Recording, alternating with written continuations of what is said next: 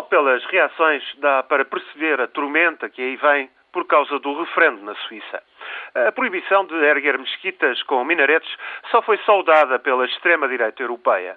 Radicais flamengos na Bélgica e seus confrades holandeses anunciaram logo que irão avançar com propostas para proibir os minaretes que clamam trair a vontade de domínio do Islão. De resto, por toda a Europa, nota-se o embaraço e a consternação dos poderes públicos das entidades religiosas. E há razões para isso, muitas razões.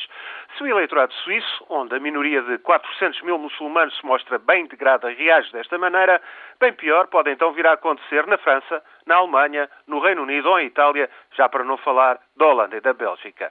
Nos países com maiores populações muçulmanas, imigrantes recentes ou de segunda geração, são comuns as tensões nos grandes centros urbanos onde se concentram as comunidades islâmicas. Apesar de minoritárias, as faixas radicais islamitas que refusam ostentamente a integração suscitam medos e temores. A maior parte das sociedades europeias revelam universos multiculturais frequentemente, afastaram-se da observância da tradicional religião cristã. São laicas, valorizam a igualdade entre os sexos e contam com cada vez mais agnósticos ou ateus. Os valores partilhados pelas maiorias entram, pois, em choque com o Islão, identificado com as suas manifestações mais violentas e intolerantes. Presentemente, os muçulmanos representam apenas 4% da população europeia.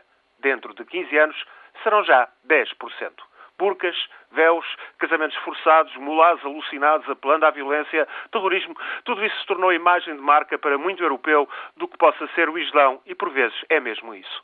Há temores, um imenso medo, uma desconfiança e um desconforto que muitas vezes não são assumidos publicamente, mas calam de facto fundo em muitos países europeus.